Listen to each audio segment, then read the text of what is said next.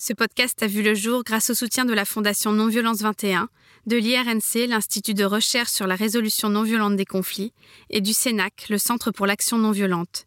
Toutes ces ONG, aux moyens fort modestes, luttent au quotidien pour faire connaître et vivre la non-violence. Je vous invite à les découvrir et à leur donner plus de moyens.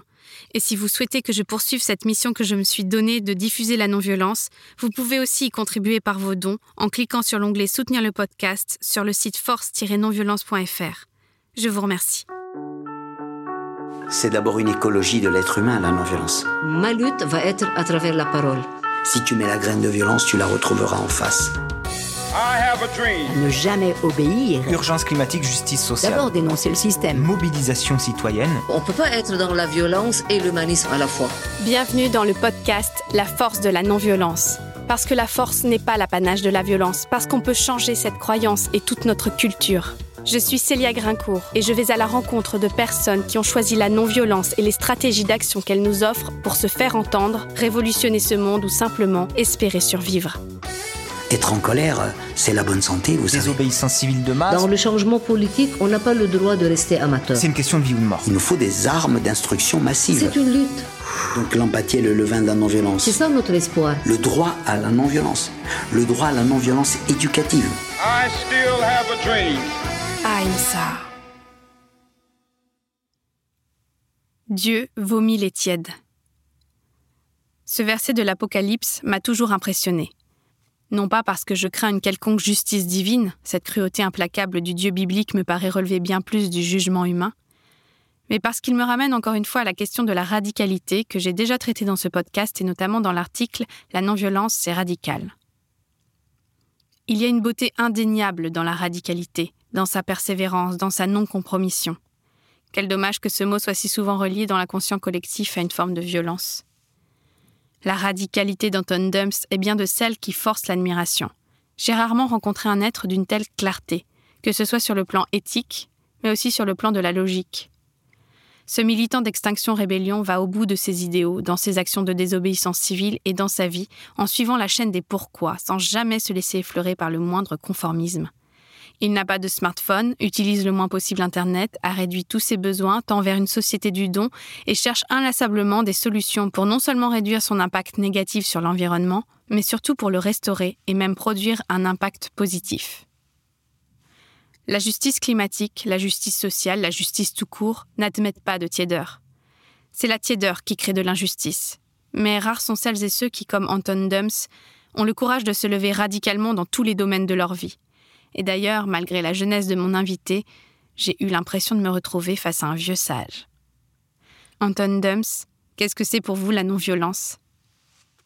De manière euh, assez générale pour commencer, je dirais que c'est prendre soin euh, de soi-même, des autres, et chercher ce qui fait sens pour nous sans se mettre de limites par rapport à ce qu'on trouve juste dans la société ou dans nos relations les uns aux autres.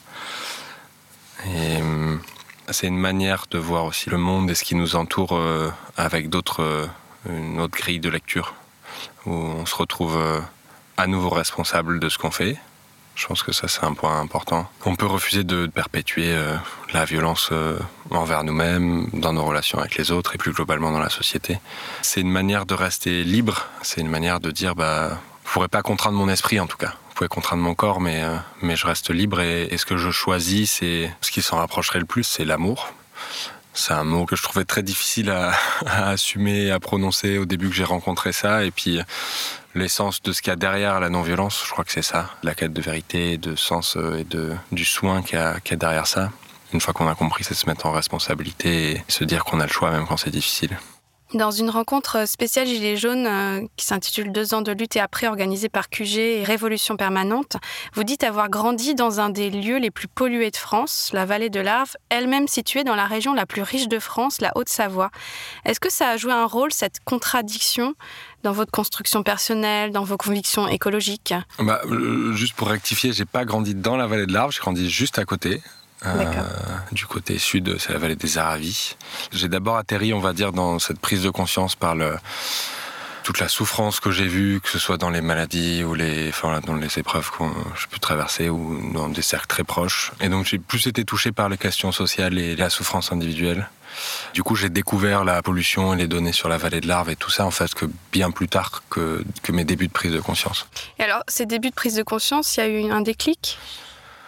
Je dirais que c'est quelque chose qui a toujours été latent, entre guillemets. J'ai toujours été marqué par les injustices depuis que je suis petit à l'école ou. Euh, j'ai toujours eu un peu cet esprit de je veux pas faire les choses si ça me semble pas juste. Simplement, bah, quand on est tout petit, c'est dur de dire non. Et puis, bah, petit à petit, euh, en grandissant, mon frère est tombé malade. J'avais un grand frère qui a deux ans de plus que moi et il est tombé malade quand j'avais 10 ans. On a passé quatre ans dans les, dans les hôpitaux. Euh, il avait un cancer. Euh, ça a commencé avec une tumeur des wings, une tumeur osseuse de la hanche.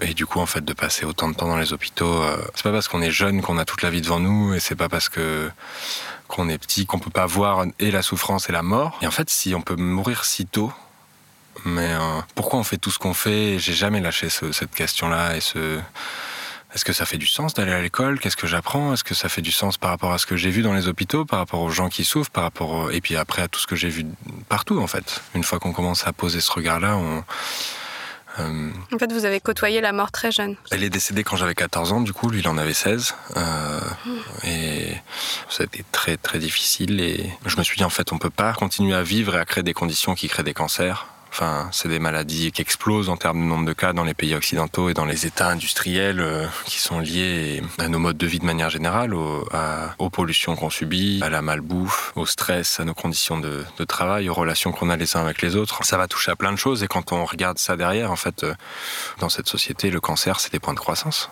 c'est des industries pharmaceutiques, euh, c'est euh, voilà, des, des chimios fortes et puis derrière il y a une euh, seringue pour faire remonter le taux de globules blancs et en fait la seringue c'est je sais je sais pas combien de milliers d'euros et bah, les gens font du profit quand les gens sont malades et je crois que j'ai commencé à, à beaucoup plus plonger dans pourquoi. Et du coup j'ai jamais lâché ça. C'est là où j'ai commencé à vraiment me questionner sur qu'est-ce qui m'anime dans la vie? C'est pas tellement qu'est-ce que j'ai envie de faire en termes de métier mais et je crois que ce qui a commencé à vraiment m'animer c'est de travailler à ce qu'on souffre moins déjà nous-mêmes. ça c'est vraiment pas facile.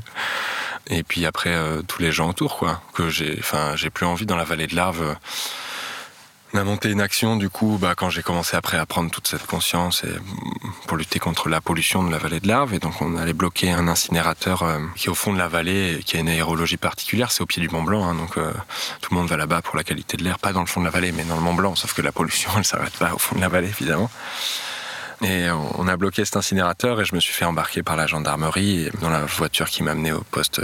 Une des gendarmes, celle qui conduisait, elle m'a dit Bon, moi, c'est mon métier, hein, on entend toujours ça, je suis obligé de vous arrêter, mais par contre, continuez ce que vous faites. Dans la classe de mon fils, il y a deux cancers, et en fait, il faut qu'il y ait des gens qui s'engagent, qui se lèvent et que ça bouge. quoi. Mais qu'est-ce qui pollue particulièrement cette vallée? Euh, Ce qui pollue particulièrement cette vallée, bon, il y a énormément de trafic du haut tunnel du Mont Blanc. Et il y a quelques grosses usines, euh, c'est une vallée assez industrielle quand même.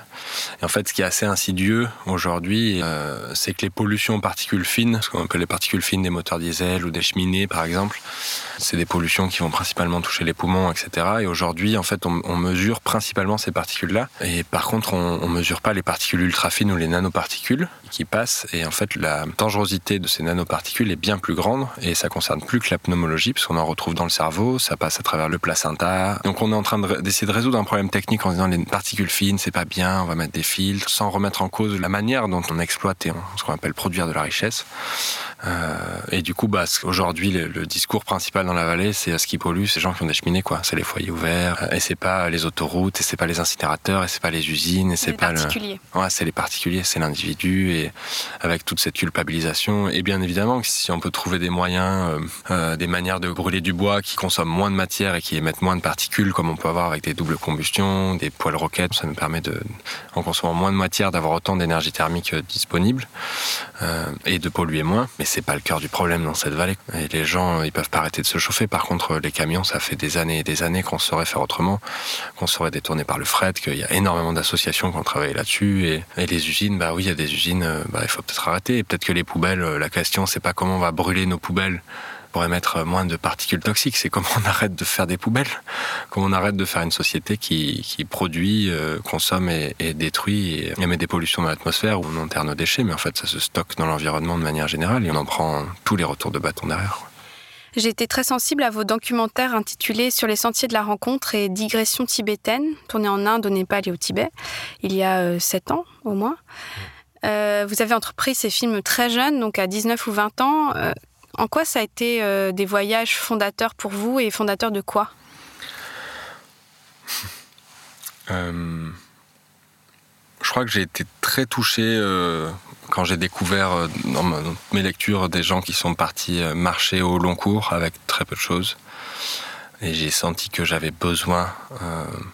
j'avais pas fait le deuil du tout de la mort de mon frère quand je suis parti. J'étais extrêmement en colère et euh, contre le fait que, bah, alors qu'il y a des gens qui font énormément de choses que je juge non souhaitables, quand on est jeune et qu'on n'a pas fait grand chose de mal, on peut mourir. Enfin, moi, j'étais assez touché par ça et je crois que je suis parti euh, plus pour introduire ce que je commençais à voir du monde, de partager en gros ce qui me semblait injuste et pourquoi il fallait pas qu'on laisse faire ça, pourquoi en fait dans mon milieu j'étais le seul en colère. Enfin, comment c'est possible d'être, quand on voit ça, d'être le seul en colère? Et c'est pas vrai, je suis pas le seul en colère et les gens sont en colère contre plein de choses, mais en fait, pourquoi je suis le seul à vouloir transformer cette colère en quelque chose qui va faire changer le système euh, Je suis allé en Inde principalement et, euh, et, au Népal pour la culture et puis toute cette relation et cette réflexion sur la non-violence euh, qui est très ancrée dans les spiritualités de ce pays continent.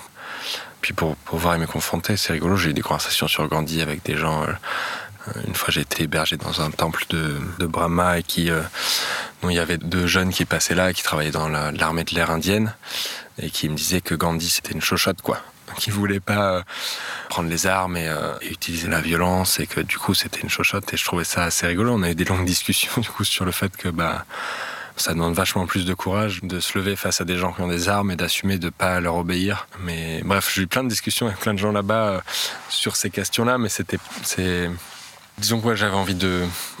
Je crois que les gens comprennent pourquoi je commencer à faire ces choix-là et pourquoi je. Moi, je me suis senti très isolé quand j'ai commencé à me poser toutes ces questions et c'est pour ça que j'ai commencé à beaucoup lire et à aller chercher euh, dans les religions, mais pas les religions au sens des institutions que les hommes ont fondées par-dessus, mais plutôt de l'essence de ce qu'il y a derrière, quoi. Qu'est-ce que les gens sont allés chercher comme système de justice, comme rapport à, à la vérité, à cette recherche de cohérence.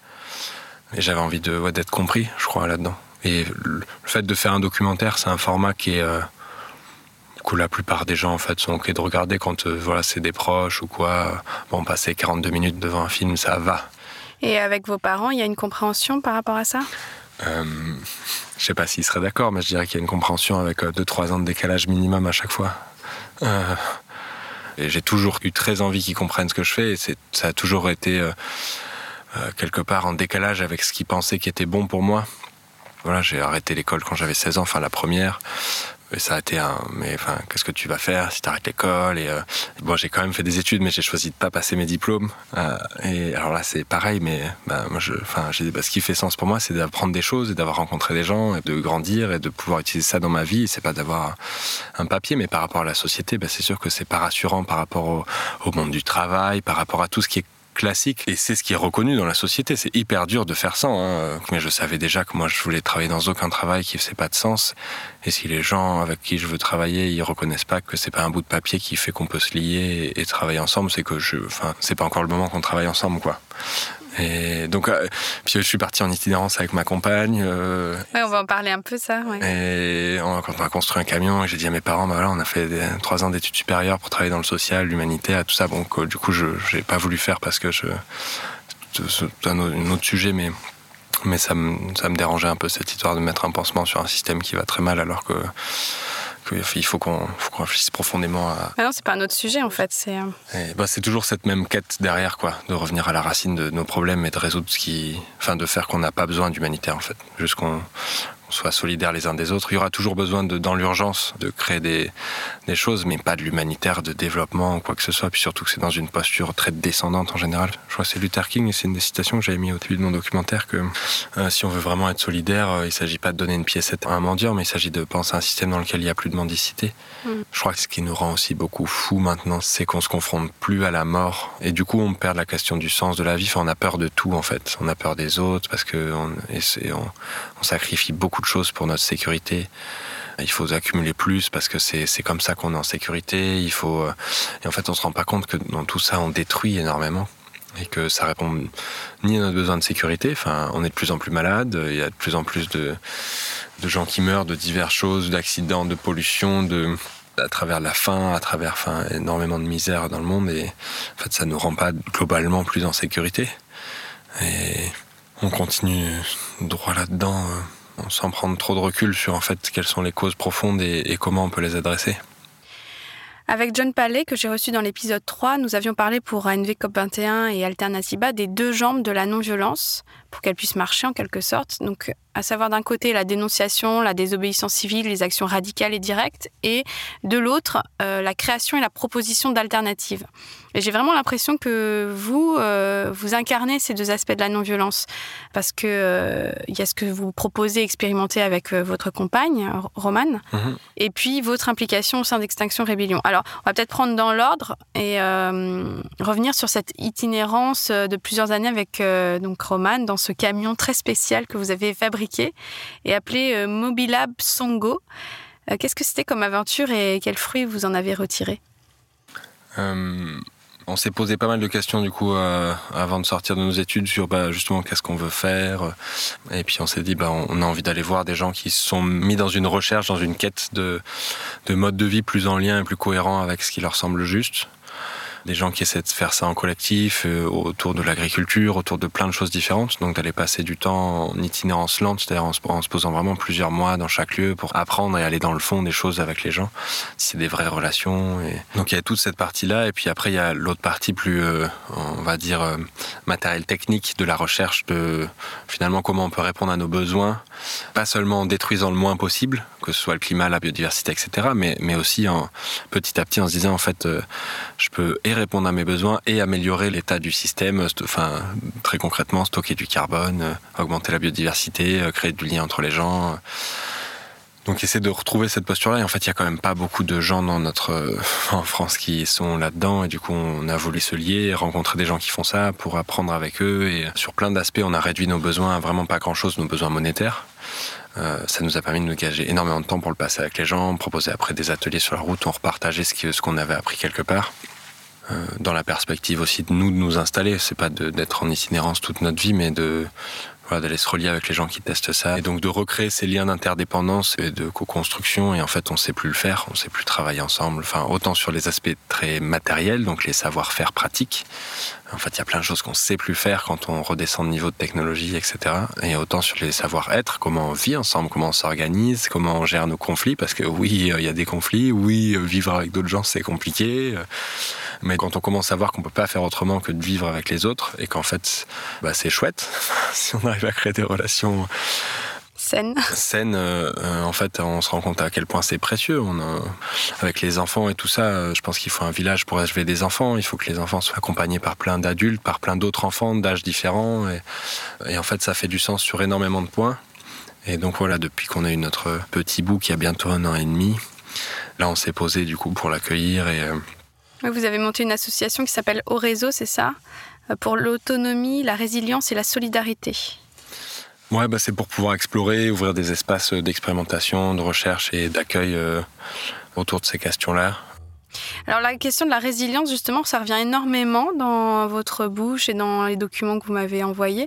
C'est un petit peu un terme à la mode et que je trouve un peu flou. Est-ce que vous pouvez un peu le définir et expliquer euh, Euh, la définition purement physique de là où il vient, c'est la capacité d'un matériau euh, à la base à absorber un, un choc et à revenir dans son état initial. Puis petit à petit, ça a été euh, adopté dans plein de milieux, donc euh, autant sur la psychologie, dans la société, puis dans les entreprises. Et finalement, ça a émergé aussi autour des, notions de l'écologie. Ce qui m'intéresse, du coup, c'est plus cet aspect-là, c'est euh, quels sont les écosystèmes, en gros, et c'est s'inspirer du fonctionnement du vivant et de la nature. qui sont les plus résilients possibles, c'est-à-dire qui vont durer dans le temps et absorber les chocs que tout système traverse. Pas pour forcément revenir à son état initial, mais avec cette notion d'adaptation à ce qui arrive. Et en fait, notre société aujourd'hui, elle n'est pas du tout résiliente, elle n'est pas du tout capable de faire face à des chocs systémiques. Euh, si on prend par exemple la, situation alimentaire euh, de l'île de France, il y a trois jours d'autonomie alimentaire euh, dans Paris par exemple. S'il y a le moindre pépin sur l'approvisionnement des, des camions, etc., en fait, au bout de trois jours, il n'y a plus de nourriture pour les gens. C'est démentiel. Il n'y a aucune société qui a vécu à flux tendu comme ça et qui a duré dans le temps. Aucune civilisation, jamais. Et c'était une préoccupation d'ailleurs majeure avant de savoir qu'on pouvait passer une saison, qu'on avait des stocks. Enfin, de toute façon, aujourd'hui, on sait même plus utiliser ce qu'il y a autour de nous. On connaît plus les plantes. Donc, cette notion de résilience, c'est un moyen pour essayer de minimiser la souffrance et les impacts des chocs qu'on va subir, parce qu'on est en train de rentrer dans un siècle des tempêtes, quoi. Et alors, comment on rend résilient un territoire? En résumé, hein. Euh, bah déjà, il faut que les gens ils s'impliquent et qu'il euh, n'y a, a, aucune réponse toute faite à l'avance. Ça dépend de qu'est-ce qu'il y a, c'est combien d'habitants, c'est quoi le milieu avec lequel on va interagir d'avoir euh, plusieurs choses qui répondent au même, euh, à la même fonction, donc la redondance des fonctions, qu'elles apparaissent plusieurs fois, qu'on n'ait pas par exemple juste une manière de soigner les gens si jamais il y a un problème, qu'il n'y ait pas par exemple un seul centre qui gère toute la logistique alimentaire du territoire, euh, qu'on puisse avoir donc une production qui est décentralisée et en même temps transformée sur place, qui est plein d'unités de transformation à petite échelle, que ça soit beaucoup plus en lien avec les gens et que tous les savoir-faire et les savoir-être qui nous permettent de gérer ça, donc pour travailler à plus petite échelle, avec euh, des groupes de gens, que ce soit dans nos entreprises, des associations, des fermes, que les informations circulent.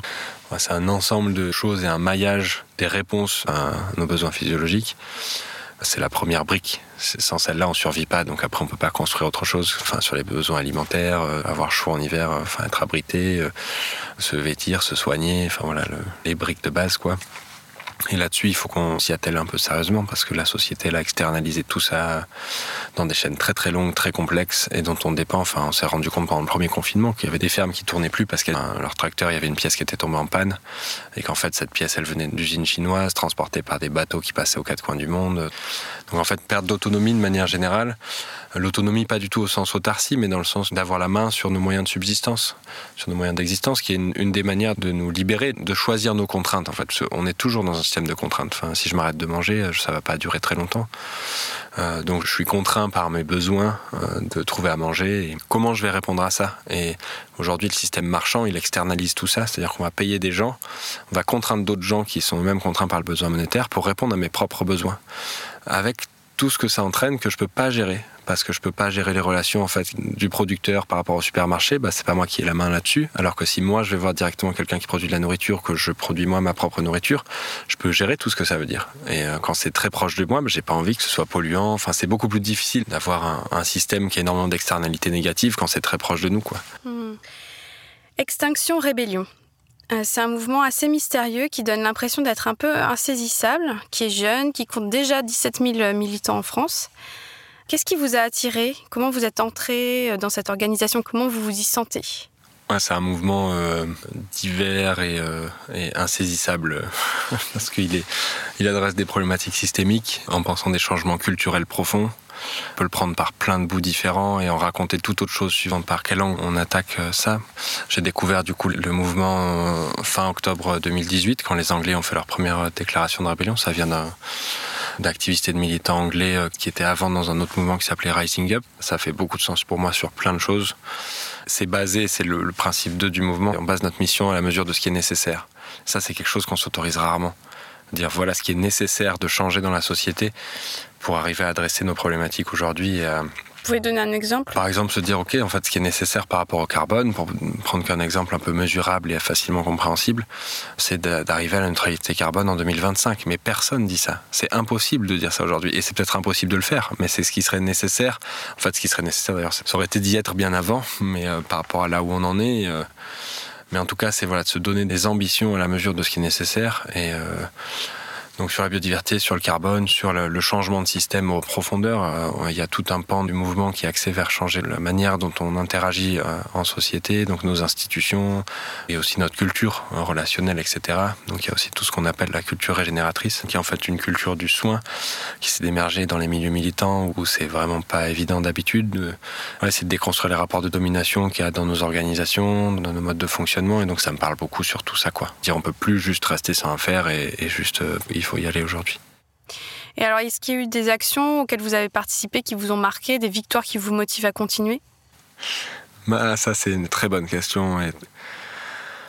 C'est quoi une victoire face à la destruction du monde et à l'ampleur que ça a aujourd'hui? Enfin, On a déjà perdu plus de la moitié des animaux vertébrés à la surface du globe. on est déjà allé dans un niveau de destruction en fait qui, ça sera jamais une victoire. Euh, mais dans le fond, c'est quelque chose ça dans le bouddhisme ou, euh, chez les stoïciens ou dans d'autres philosophies, le, détachement des résultats, qui n'est pas du tout le détachement de nos actions et de ce qu'on peut faire, mais c'est le détachement de ce qu'on peut pas contrôler. C'est l'attachement à la seule chose qui dépend de nous, c'est qu'est-ce que je choisis de faire à chaque instant. Comment je choisis d'être avec les gens, comment je choisis de parler, comment je choisis de de réagir quand je vois une situation qui me déplaît, de soit que j'ai provoqué moi, ce qui arrive aussi souvent. Hein. Des fois, on, fait quelque chose et ensuite on se dit merde, en fait, c'était pas juste. Et euh, comment je reviens dessus une fois que j'ai pris conscience de ça et, et en fait, c'est un combat en soi et, autour de qui s'arrête jamais, quoi. Donc voilà, cette notion de victoire, comment, suivant comment on la regarde, elle n'est pas toujours facile à, à, encaisser. Enfin, on peut faire des actions en juin de l'année dernière, je montais sur les grilles du ministère de l'Intérieur euh, pour euh, dénoncer cette vision de la sécurité qu'il y a dans notre société, qui est en fait une sécurité uniquement centrée sur le contrôle, enfin avec énormément de violence qui augmente euh, la violence entre guillemets légitime de l'État envers les, citoyens, envers énormément de choses et envers nos, milieux de manière générale et qu'en fait on ne se préoccupe pas du tout de la sécurité de base, de la sécurité alimentaire, de la sécurité de l'accès aux soins, de la sécurité, enfin on parle plein de choses comme ça. Euh, ça serait quoi une victoire, par exemple, par rapport à cette thématique? On sait que c'est des problématiques de fond auxquelles on s'attelle et que c'est pas c'est pas le lendemain de cette action-là que ah oui, le gouvernement s'est dit tout à fait, euh, nous on prendra pas le corps et les gens dans l'ensemble parce que ça ne dépend pas du tout que du gouvernement. Il faut que qu'on s'en saisisse en tant que société. Euh, donc ça, ça prend forcément du temps et c'est forcément frustrant. Et puis fin juin l'année dernière aussi, on est allé euh, sur les pistes face à un avion euh, pour la réouverture de l'aéroport d'Orly, donc en sortie de la première phase de confinement. Et oui, on a arrêté un avion et sur la journée, ça a mis un peu le bordel dans les vols et il y a eu beaucoup moins de vols. Mais en fait, le lendemain, les avions y tournaient et euh, depuis, ça tourne et. Euh, c'est des gouttes d'eau. Ouais, c'est ça. C'est cette sensation de, à la fois, c'est nécessaire et à la fois, c'est des gouttes d'eau. Et donc, ce qu'est cherché à faire, c'est ce changement culturel, mais qui est hyper euh, difficilement quantifiable. Et ce changement que la non-violence propose, de nous responsabiliser. En fait, ce qu'on essaie de faire en faisant ça, c'est pas de on sait très bien que c'est pas moi tout seul qui va arrêter l'aviation. Enfin, j'en ai pas les moyens. Ou, ou les moyens qu'il faudrait que je mette en place sont des moyens qui me conviennent pas si, si je voudrais le faire éthiquement et moralement, mais du coup, il faut essayer d'inspirer pour qu'il y ait plein de gens qui se lèvent. Et qu'est-ce que vous pouvez répondre aux militants qui disent qu'on ne va pas attendre justement que tout le monde se lève et qu'il faut y aller euh, à la tronçonneuse entre guillemets, c'est-à-dire que ah bah, euh, faut aller plus loin. Ils ont, En, ils ont en grande partie raison. Euh, évidemment qu'il faut aller plus loin aujourd'hui. Évidemment que nos luttes elles sont pas du tout à l'échelle, qu'il faut qu'il y ait plus de monde et qu'il faut que les gens qui luttent ils aillent plus loin. Mais après aller plus loin dans quoi? euh, pour moi, c'est pas contraindre violemment les, les, gens en face de moi. J'ai pas envie de me mettre à couper des têtes. Je crois pas que ça va changer grand chose. Comme on voit comment le terrorisme est traité dans notre monde, ça change pas leur. Euh, au contraire, le système s'en sert énormément pour justifier plus de contrôle, de répression, de surveillance et de, enfin, de continuer l'accélération vers le gouffre. Donc il faut très certainement qu'on passe des caps de radicalité, il faut très certainement qu'on n'attende plus qu'il y ait plus de gens, ça veut pas dire qu'il faut pas le penser. Il faut penser des choses pour qu'il y ait plus de gens. Mais on peut plus attendre. Enfin, c'est pas parce qu'on était que 30 sur les pistes de l'aéroport qu'il fallait attendre d'être 60. En fait, on est 30, ben on y va, quoi. Il y a plein d'actions de sabotage, moi, qui me font pas du tout. Euh, Enfin, je pense que, d'ailleurs, quand on regarde les résistances de différentes époques, euh, aujourd'hui, on est hyper euh, content qu'il y ait des gens qui aient fait sauter des rails de train, euh, des trains qui emmenaient des gens dans des camps de concentration, ou des trains qui ramenaient de l'armement, ou voilà, faire sauter du, matériel sans souffrance de vie humaine directement, mais au contraire qui enlève de la souffrance de plein de gens. Aucun problème moral avec ça. par contre, après, bah, faut l'assumer juridiquement, etc. Si jamais, soit on se fait attraper, soit si on veut le faire à visage découvert, c'est-à-dire d'assumer directement qu'on fait ça et que c'est juste d'en être à ce niveau-là aujourd'hui parce que je crois qu'il ça transforme beaucoup plus la société et les gens de, de dire voilà ce, que, ce qui me semble juste et je l'assume pleinement jusqu'au bout. Et si vous voulez après me contraindre, me mettre en prison, etc., bah c'est, ça dépend pas de moi en fait. Bon, bien évidemment, si on me met en prison, bah, pour ma famille, pour les gens autour, c'est compliqué. Pour mon petit bout, on se verra pas. Enfin, c'est déjà compliqué, ça déjà, ça impacte pas que moi. Mais si on menace physiquement d'autres gens que moi par rapport aux actions que je fais, bah, effectivement, ça fera réfléchir à un autre contexte. Il y a des pays où, euh, évidemment, que, en fait, juste pour se protéger, il y a énormément d'activistes qui sont assassinés maintenant de plus en plus. Euh, bah, pour se protéger, protéger nos familles, bah, des fois, on va faire des choses qui sont pas forcément euh, à visage découvert. Et je crois que bah, c'est compliqué de juger ça. Ça dépend vraiment des contextes, de qui le fait, de où on en est, de. Enfin voilà, et c'est peut-être beaucoup plus facile quand on est blanc, euh, qu'on n'a jamais connu de problématiques de réponse à nos besoins, de misère, etc. Qu'on a beaucoup plus de sécurité en fait. C'est beaucoup plus facile d'assumer euh, ça. On sait que la répression, elle va être beaucoup moins violente. Et alors j'ai vu que pendant le confinement, Extinction Rébellion euh, proposait des euh, sessions de méditation, de yoga. J'ai vu que même pendant parfois des manifestations, il y a des gens qui méditent. Est-ce que c'est ça, ça fait partie de la culture du soin? Est-ce que c'est compris par euh, les autres milieux militants ou c'est pas du tout, du tout le même esprit? Compris. Est-ce que vous, c'est quelque chose que vous partagez? Bah, moi, j'ai diverses pratiques dans ma vie personnelle, euh, des rituels, quoi, de s'asseoir, de méditer, ou de, enfin, on peut méditer de plein de manières, mais ces rituels-là, bah, en fait, chacun, je pense, est libre de trouver ce qui lui convient pour se mettre en lien avec ce qu'il veut, ce qui lui semble juste. Euh, après, est-ce que c'est compris? Ça, c'est un. Et c'est quoi l'utilité? Enfin, c'est par rapport à cette culture du soin, justement? Euh, Moi, je fais pas trop ça en manifestation, donc je pourrais pas vraiment parler directement à la place des gens, mais ce que je crois, en tout cas, c'est que quand on fait de la désobéissance civile ou de l'action non violente euh, directe, on va mettre le doigt sur des conflits. Donc on fait émerger des tensions dans la société que la plupart du temps on veut apaiser. Euh, que on n'est pas responsable du conflit. Le conflit est latent, on le rend juste visible. Mais le fait de le rendre visible et d'avoir cette posture active pour le rendre visible, en fait, ça fait émerger des tensions qu'on se reprend entre guillemets dans la tête. Euh, et donc ce que j'ai pu constater en tout cas et, et qui me semble assez intéressant, c'est que la plupart de ces pratiques cassent ce rapport euh, très conflictuel de tension. Donc ça permet de beaucoup mieux discuter avec les gens parce qu'en fait, quand il y a une rangée de gens qui sont assis et qui méditent, ben, on voit tout de suite qu'ils vont pas nous agresser, que leur démarche c'est pas de pas respecter ce qu'on fait, notre travail ou quoi, quand on peut bloquer des chantiers, quand on peut, enfin, et ça fait descendre le niveau de tension qui nous permet de beaucoup plus facilement dialoguer avec nos adversaires. Et en ça, je trouve que c'est assez précieux. Après, ça peut être, euh, voilà, j'entends plein de critiques euh, par rapport à, ben, à ce que ça peut projeter comme image de ah bah regardez ils prennent pas au sérieux cette lutte, ils sont en train de faire du yoga ou ils sont en train de méditer. Euh, enfin. Mais j'ai l'impression que Extinction Rébellion, par rapport à d'autres milieux militants, du coup, intègre davantage une dimension spirituelle qui pouvait y avoir avec Martin Luther King ou avec euh, Gandhi, par exemple. C'est jamais dit, je pense, frontalement comme ça, mais je pense que c'est porté par beaucoup de gens. Après, voilà, c'est un mouvement qui est présent dans plein de pays, avec des gens d'énormément de confessions différentes. Mais en fait, oui, ça va se lier à la question du sens de la vie et de ce qu'on veut en faire. Et ça, c'est profondément spirituel dans le fond. Et quand on voit l'état du monde aujourd'hui, bah, il y a toute une notion de, comme on le disait par rapport à la victoire tout à l'heure, il y a des choses qui sont déjà perdues. Euh, et en fait, il y a toute une notion de deuil, il y a une notion du rapport à la mort, qui forcément sont des questions spirituelles. Et c'est présent dans le mouvement, mais c'est présent, je pense, dans chaque partie de la société, chaque mouvement, etc. C'est simplement euh, rarement rendu visible. Et peut-être que dans Extinction Rébellion, c'est peut-être plus rendu visible. Et ça, du coup, le fait de mettre un peu le doigt là-dessus, c'est vrai que c'est dans notre société très euh, rationalisante, très scientifique, mais presque scientiste, enfin, où il faut absolument qu'on analyse tout et, et, la partie sensible, la partie spirituelle, la partie qui va toucher des choses beaucoup plus profondes, elle est rarement mise en avant, elle est rarement comprise aujourd'hui, et très souvent, elle nous fait peur. Comment euh, vous euh, percevez cette question du financement? Parce qu'il y a eu un, une sorte de scandale comme quoi euh, XR serait financé par des fondations ultra-capitalistes en Angleterre, je crois. Et comment c'est vécu de l'intérieur et comment vous, vous le percevez? En fait, cette question-là est apparue dans le mouvement au moment où il y a une, fondation américaine dans laquelle il y a une, quelqu'un qui a hérité d'une famille pétrolière une certaine fortune et qui a voulu euh, la mettre à disposition de mouvements euh, climatiques dont XR a fait partie et, donc il y a énormément de sous qui arrivent dans l'organisation internationale d'XR. Enfin, il y a en fait il y a des organisations de chaque pays, des organisations de groupes locaux et des cercles qui gèrent du ce qu'on appelle le support international donc le groupe de support et le groupe anglais euh, reçoivent des fonds de ça. Et en fait, ça pose énormément de questions à l'international dans le mouvement. Et donc chaque pays et chaque groupe local, suivant les endroits, suivant les pays, bah, les modes d'organisation sont pas forcément les mêmes. Donc en Allemagne, bah, c'est par région parce que c'est culturellement ce qui se passe le plus a décidé de si oui ou non il voulait ces fonds, pourquoi. Il y a eu énormément de débats. Et donc, euh, moi, ce que je trouve chouette, c'est pas tellement de retenir si oui ou non il y a des pays qui ont accepté ces fonds ou quoi, mais c'est plutôt le pourquoi, quelle était la forme de cette décision, tout ça. Et en France, c'était une, une, grosse consultation nationale donc de tous les groupes locaux euh, pour savoir si oui ou non on acceptait ces fonds et il a été décidé de les refuser. moi, je, je participe pas trop à ces discussions-là parce que je, enfin, je sais pas, c'est pas ce qui m'anime le plus. Hmm. Alors euh, là, pour revenir à votre vie plus personnelle, vous avez décidé euh, de vous installer comme paysan au sein d'une ferme collective, pédagogique, expérimentale, post-pétrole et basse technologie. Comment vous envisagez cette activité?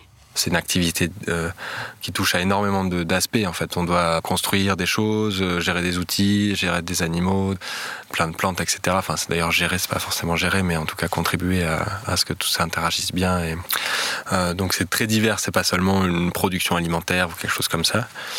Et hum, euh, j'envisage du coup pas forcément que ce soit euh, quelque chose qui me prenne un plein temps euh, du tout dans ma vie, notamment parce que bah, j'ai envie d'avoir du temps pour les gens autour de moi, j'ai envie d'avoir du temps aussi pour continuer à militer, parce que je me sens pas du tout de vivre dans un lieu qui va petit à petit être plus privilégié parce que bah, on a des relations saines entre nous. Et puis on produit de la nourriture. Et du coup on a un niveau de vie qui est, même si on, vit avec très peu d'argent, bah, on a un niveau de vie qui est assez confortable, on répond à nos besoins. Euh, je me sens pas du tout de vivre isolé du monde en fait et de regarder le monde s'effondrer de là. Donc j'ai toujours envie d'avoir du temps pour militer. Et du point de vue monétaire, du coup, bah, c'est clair que ça ça passe pas dans la société actuelle. Euh, moi, je, je, suis assez convaincu quand je vais chercher dans l'essence de ce que idéal que j'aimerais voir dans la société que les relations marchandes sont quelque chose de plutôt toxique et qui, qui, sont des rapports de domination sous-jacents dans chacune de nos relations marchandes et où ça ne nous relie pas du tout les uns aux autres, on se sent quitte une fois qu'on a payé quelqu'un.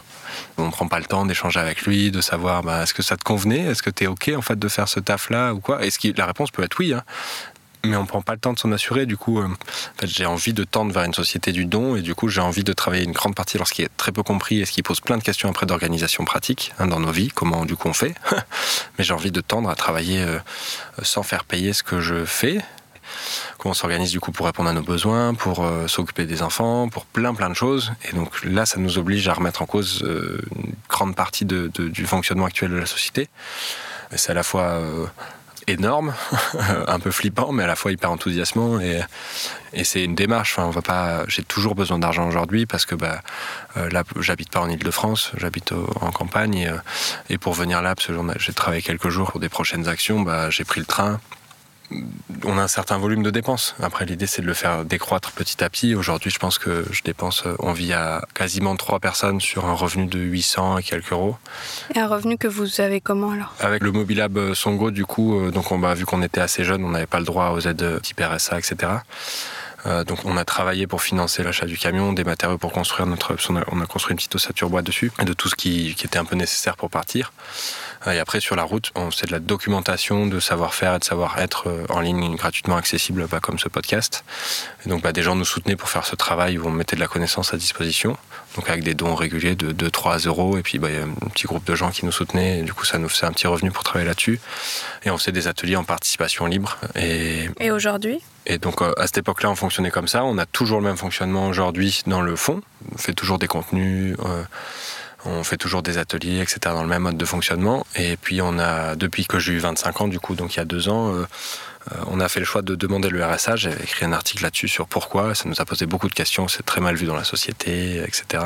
Et puis dans cette démarche d'autonomie aussi, évidemment, il y a une part qui est contradictoire. Euh, j'ai pas envie de défendre de l'État toute ma vie du tout. Hein. mais par contre, la plupart des choses qui font sens aujourd'hui pour moi, elles sont pas valorisées monétairement dans la société. Et c'est plus important pour moi de faire ce qui fait sens. Et j'ai l'impression que c'est une grande contribution à la société, beaucoup plus que si je travaillais dans un milieu salarié classique, euh, dans des tafs qui en fait sont participent plus à détruire qu'à faire des choses qui me semblaient dans le bon sens. Et du coup, bah voilà, on a cette démarche-là d'avoir le RSA qui nous permet de travailler énormément euh, gratuitement. Et, la question derrière, c'est par exemple quelles sont les choses qui importent et qu'est-ce qu'on veut entre guillemets compter. Euh, et par exemple, sur une ferme, bah aujourd'hui, on rémunère la production finale, mais euh, on calcule pas du tout l'impact de la ferme par rapport à son milieu et par rapport au capital naturel qu'elle dégrade pour produire ça. Et donc, euh, moi, ce qui m'intéresse, c'est plutôt de trouver qu'est-ce qui fait sens par rapport au monde et aux lois physiques dans lesquelles on doit forcément s'inscrire, aux contraintes qu'on a. Et par exemple, sur la ferme, ce qui m'intéresse, c'est beaucoup plus de savoir pas comment on va être rentable économiquement, mais comment on va être rentable énergétiquement. Comment on va penser une ferme dans laquelle on va produire plus de capital naturel qu'on va consommer de capital naturel. Donc, par exemple, aujourd'hui, un truc précis, mais notre modèle agricole en France, on consomme entre 6 à 12, 13 calories pétrole pour produire une calorie alimentaire mais il n'y a aucune entreprise qui peut continuer à, brûler du capital comme ça d'un point de vue économique en fonctionnant dans le long terme. Enfin, on peut pas cramer du capital comme ça, ça, ça, marche juste pas. Par contre, si on se met à dire, bah, on veut du coup prendre en compte cette rentabilité énergétique et, produire plus de capital naturel, donc augmenter la biodiversité, stocker plus de carbone tout en prélevant euh, un petit peu de, production pour nous et nos besoins. Ben ça, c'est pas du tout rentable économiquement. Il n'y a pas de modèle économique classique qui permette de rémunérer ça. Et donc, bah, ça pose la question de si c'est ça qu'on pense qui est juste à faire, comment ensuite on pense la relation avec la société où quasiment tout est devenu marchand. Euh, nos déplacements, nos relations, la, nourriture qu'on va acheter, euh, c'est hyper dur aujourd'hui de s'extraire des besoins monétaires, le loyer, et puis tous les impôts, et puis tout ce qu'on paye par.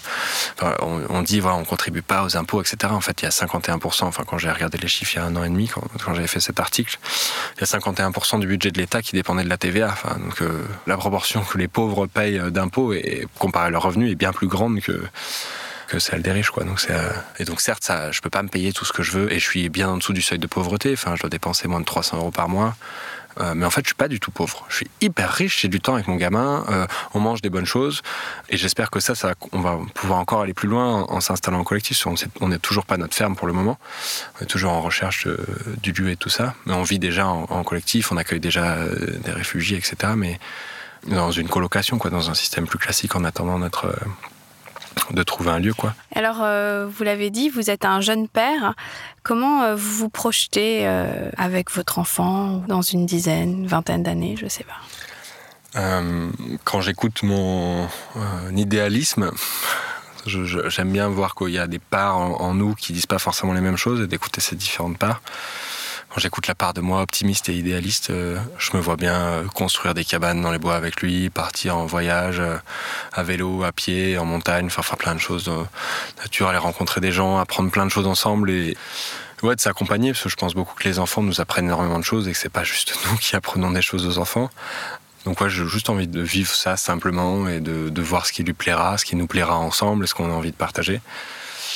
Euh, par contre, après, il y a une autre part de moi qui voit les données écologiques, environnementales et l'état de nos sociétés, la montée du fascisme. Et là, cette part de moi, elle a peur. Dans dix ans, mais où on en sera? Si on prend euh, la montée du fascisme avant la Seconde Guerre mondiale, la montée d'Hitler, etc., et du parti nazi, en fait, il y a énormément de choses dans lesquelles on en est dans ces prémices. L'acceptabilité aujourd'hui de la société, enfin, on détruit des camps de gens qui vivent dans des bretelles d'autoroute, euh, des bidonvilles au bord de nos villes parce qu'on on a un événement sportif et qu'on veut pas que les gens voient la misère. Enfin, c'est, mais jusqu'à, quand? Il y a des gens qui vivent dans des tentes, on arrive avec des bulldozers, on les broie et personne ne le voit et personne s'indigne. Mais en fait, on vit les prémices de tout ça et ça, ça me fait peur, autant du point de vue social et de comment vont réagir les États aux contraintes de plus en plus grandes qui vont arriver sur l'énergie, etc., aux catastrophes naturelles qui sont de plus en plus fortes. Comment on va réagir à ça? Et ça me coupe dans mes projections idéalistes et optimistes. Mais euh, ça m'empêche pas qu'elle soit là. Et c'est pour ça que je me bats. Mais j'ai aucune idée dans 10 ans, 20 ans, d'où on en sera. Ce que je sais par contre, c'est que peu importe ce qui se passera, moi je vais bosser pour que pour qu'on puisse juste aller gambader dans la montagne, euh, écouter les oiseaux, euh, faire des choses sympas. Enfin, c'est ça la vie, c'est ça qui m'anime, c'est ça qui. Ce qui est très compliqué aujourd'hui, c'est que pour juste vivre, il faut se battre, quoi. Et, pour que les autres puissent vivre aussi. Enfin, il y a une phrase de Gandhi que j'ai toujours beaucoup aimée vivre simplement pour que d'autres puissent simplement vivre. Merci beaucoup, Anton Dums. Et pour clore cet épisode, mon invité a souhaité partager des chants de militants d'Extinction Rébellion.